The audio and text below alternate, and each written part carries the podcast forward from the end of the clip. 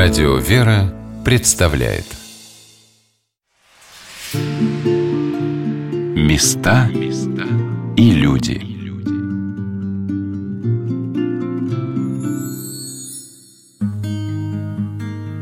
Сегодня на «Волнах Радио «Вера» мы рассказываем о Казанском женском монастыре в городе Ярославле, где находится чудотворная Казанская икона Божией Матери – которые притекают жители Ярославля со всех его сторон, а также паломники со всей России. Монастырь расположен в самом центре города, и пока мы стояли в Казанском соборе у этого дивного образа, бережно украшенного прекрасным окладом, выполненным сестрами обители, к иконе один за другим подходили люди, молились, прикладывались, просили о помощи. И по словам настоятельницы обители игумени Екатерины, Пресвятая Дева слышит каждое прошение и скоро его исполняет – Матушка вспоминала и свои случаи помощи и поддержки при обращении к Пресвятой Богородице в трудных обстоятельствах, когда она была направлена на восстановление Казанского монастыря в городе Данилове на Горушке – я там была три года, это самое начало восстановления монашеской жизни. Мне довелось быть там одной даже какое-то время, но я всегда чувствовала вот эту материнскую заботу, вот это ее постоянное представительство за нас немощных, потому что что мы можем? Мы ничего не можем, вообще ничего. Там деревья росли на крыше, вообще крыши не было. И в какой-то один момент мне сказали, если не будет вот этой суммы для того, чтобы крышу восстановить, мы просто рабочие вот всех снимаем и все, и до свидания. Я тогда вообще очень очень ну, переживала, как же быть-то. Я просто вопила в полном смысле. Где же мне взять-то эти деньги? Ты же знаешь, Матерь Божия, что у меня ничего нету. Как же быть? Я еще только плакала, вдруг звонок в дверь, и приходит человек, который мне передает ровно эту сумму. Понимаете, это для меня так очевидно, вот, что Матерь Божия быстро слышит. Вот все по ее молитвам, предстательству. Причем там иконочка была обычная, такая, которая вот репродукция, все, но главное само обращение. Чувство, что другой помощи мне нет куда искать.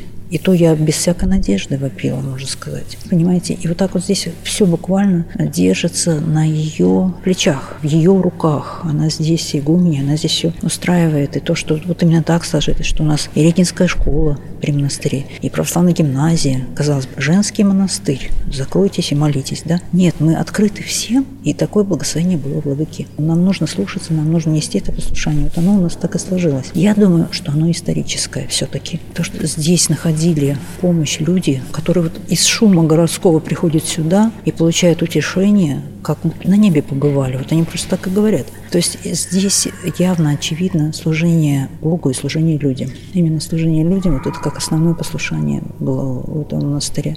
Оно как бы сейчас продолжается. Я сказала матушке о том, что казанская Ярославская икона Пресвятой Богородицы выглядит очень необычно. Лик иконы достаточно темный, а глаза ясные, светлые, смотрящие вглубь твоего сердца. Матушка, а вот действительно дивная икона, дивный лик, и какой-то даже необычный для Казанской, вот какой-то особенный, да? Да, да. Знаете, как только ее передали монастырю, я первым делом сюда пришла приложиться к иконе. Причем мне казалось, что лика вообще было не видно. Настолько он был темный, в моем понимании, как то иконы, и так вот вдруг не видно, только одни глаза. Но, знаете, постепенно я ну, привыкла такому образу. И я понимаю, что именно благодаря этому она, ну, как бы такая таинственная сама икона по себе, она живая. Когда делали реставрацию, ну, такую аккуратную реставрацию, художник говорил, она покрыта олифой, специфический такой цвет олифы, и от времени она тоже потемнела. И сама олифа говорит, такой сейчас нету, сейчас такую не сделать. Что будет делать? Расчищать? Или оставлять. Я говорю, нет, ну что вы оставлять обязательно. Оно придает именно такой вот неземной, необычный образ Матери Божией. Но она очень слышит, на самом деле, через этот образ. Я сама, можно сказать, к иконе пришла. Течник Матери Божией через эту икону, через этот образ. Я почувствовала, как мне Матерь Божия приветила. Просто это, ну, не передать так словами.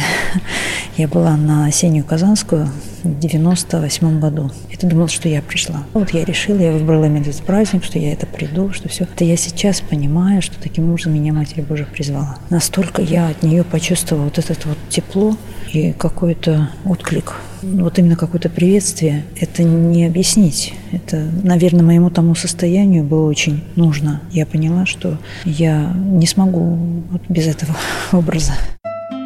В этот день в монастыре мне посчастливилось пообщаться с учащимися Регинской школы, расположенной на территории Казанской обители.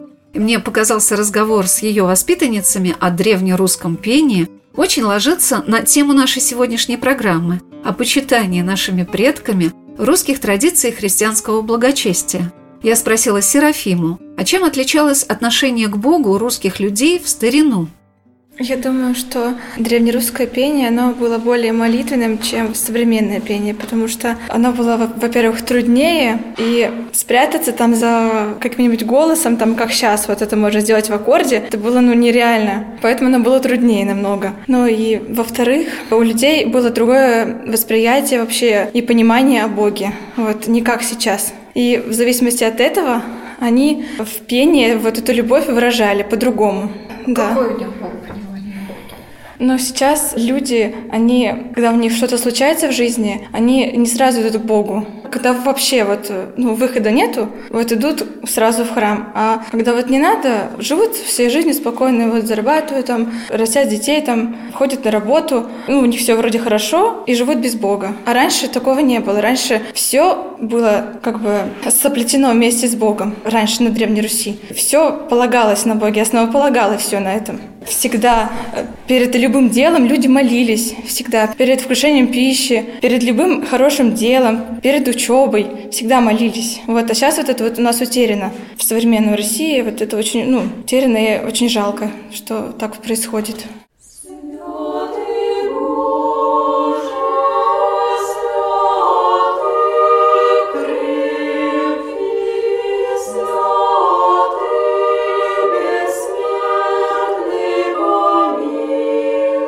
Регенская школа Ярославской духовной семинарии, которой руководит монахиня Георгия, восхитила меня своим удивительным отношением к возрождению истинного духа церковного пения, в котором во главу угла ставилось молитвенное обращение к Богу при исполнении богослужебных песнопений. Послушайте, как необычно на слух современного человека звучит строчное пение в исполнении учениц Регенской школы.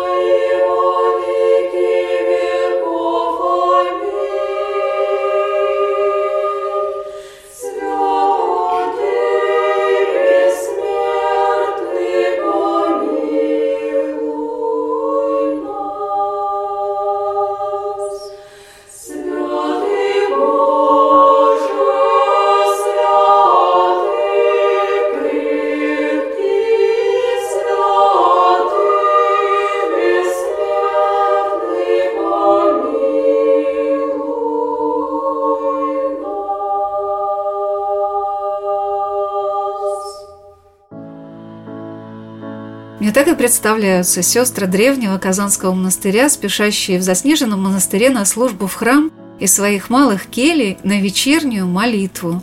Скрытые за черными одеждами, их лица сияют чистотой и доверием Спасителю и упованием на то, что Матерь Божия не оставит их в этом месте – Казанский женский монастырь был столь любим горожанами, что ни одно событие людей разных сословий не проходило без участия молитвенного или рукодельного сестер обители в жизни ярославцев.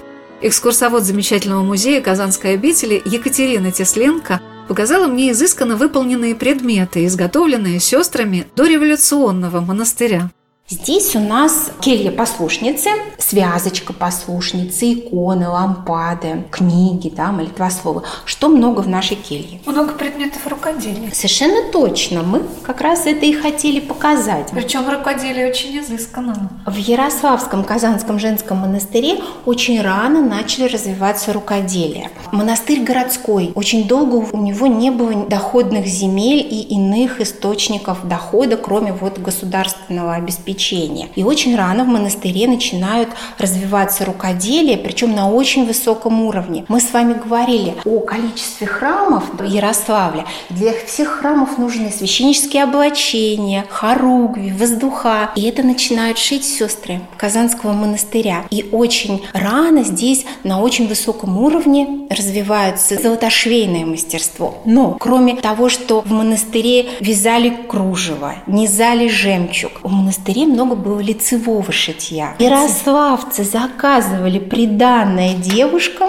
монастыре. Это два подлинных приданных. Ольга и Анна Логиновы. Одна выходила замуж в 1912 году, другая нескольким позже. И вот для них было заказано в монастыре приданное. Это вот то, что осталось. Посмотрите, вот две наволочки, малая, большая, женская рубашка. Это подзор под кроватью. А это есть... уже плели кружева, да? Да, в Ярославском Казанском женском монастыре стегали одеяло. И был такой фирменный стиль алый верх, голубой подклад. И надо сказать, что мы знаем несколько семей, где сохранились эти одеяла. И забегая немножечко вперед, я вам скажу, что вот это вот необыкновенное трудолюбие и необыкновенное владение вот высоким уровнем мастерства, оно спасло буквально жизни очень многим сестрам после закрытия обители в 1918 году в сложные годы гонений сестры могли прокормить себя.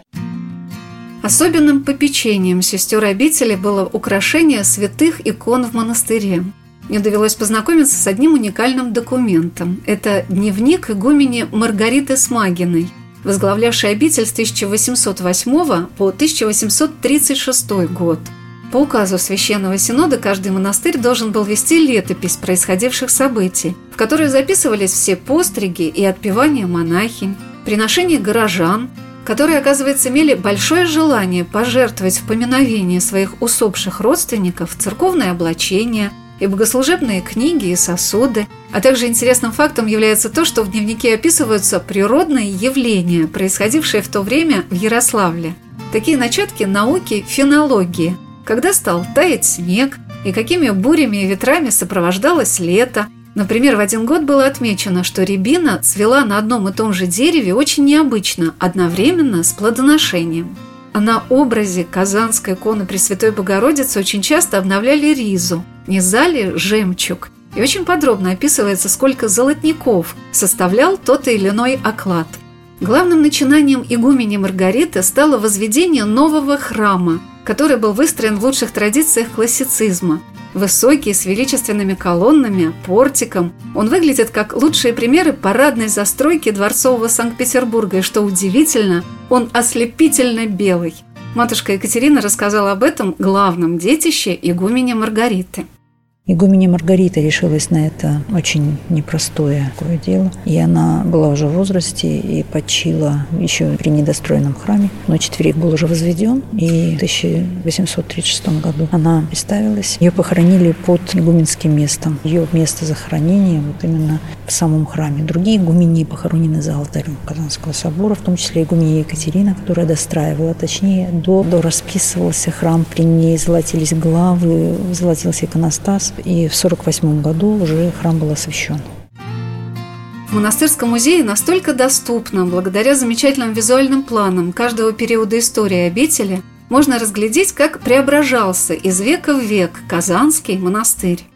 А вот вы, кстати, посмотрите на, два, на две аксонометрии скажите, чем они отличаются, а я вам скажу, что же случилось с монастырем. Ну как, чем они отличаются? Построены келейные корпуса вместо да, маленьких да, мы говорим, да, да. Это как раз то, о чем мы говорили, только в 1802 году монастырь становится общежительным, то есть вот тогда формируется такая единая монашеская семья, общий устав, вот общий кельи, общая трапезная. Посмотрите, что еще изменилось. Ворота были, да, с двух сторон. А, монастырская стена. новая, да, монастырская ограда. И все это не просто так. И связано это с указом Екатерины II, 1778 год, утверждается новый регулярный план города Ярославля. По этому регулярному плану выпрямляются улицы города. А у нас, посмотрите на первой аксонометрии, земляной город, внутри все по дуге, все по дуге. У нас и ограда первая, она тоже была по дуге построена. Соответственно, меняется геометрия монастырского квартала и выстраивается строят новую высокую монастырскую ограду,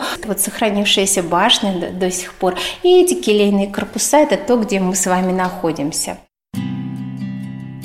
Вдоль одной из центральных улиц Ярославля стоят старинные келейные корпуса, где расположен сейчас музей монастыря, просфорня, на втором этаже келья монахинь и небольшая гостиница для тех, кто захочет приехать в Ярославль и познакомиться с достопримечательностями города и остановиться под покровом Божией Матери и ее чудотворного казанского образа. Все это вызывает огромное уважение к деятельности многих и многих насельниц и попечителей обители и до революции, и в наши дни. Строили и создавали на века, и независимо от того, что в течение 80 лет монастырь был закрыт, вновь здесь звучит монашеская песнь Богу, молитва, и чувствуется благословение Пресвятой Богородицы. Матушка Игуменя все время повторяла о духовной составляющей этого места – которая никуда от него не отошла, даже несмотря на то, что в Казанском соборе долгие годы находился архив Ярославской области, а в Покровском храме монастыря располагался планетарий.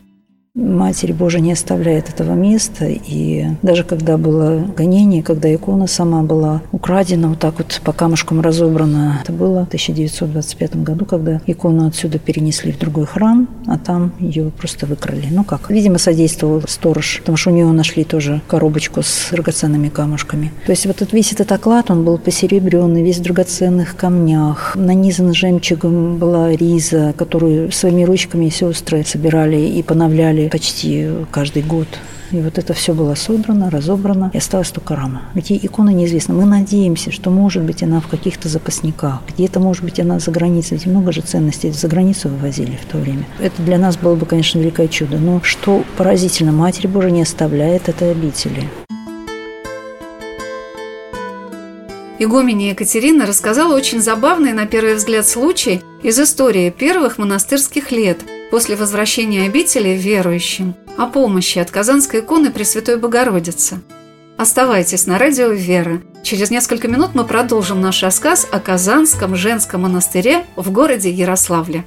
Мы поздно вечером обнаружили, что нам срочно нужен какой-то растворитель или white чтобы отмыть пол. Завтра служба, престол, все такое. И тут чудесным образом на столике, где канон, баночка white оказалась. Представляете? Мы были все в шоке, что так можно. Потому что на канал быть. никто не привносит white spirit. Это первое. А второе, поздно вечером уже, все уже. восемь часов. Какой white spirit, какие могут быть тут вообще посетители? И вот для нас это был такой знак, кто Матерь Божия очень слышит. И на самом деле люди стали об этом тоже свидетельствовать и приносить свои крестики, колечки в дар иконе благодарности за исполнение просимого. И вот на этой иконе сделан у нас новый оклад, обветшавший старый. Он сейчас в музее хранится. Мы его как нашу реликвию сохраняем, потому что он сделан руками сестер. А этот новый поновленный, вот он как раз из всех этих приношений, из колечек, из золотых каких-то ювелирных изделий. Места и люди.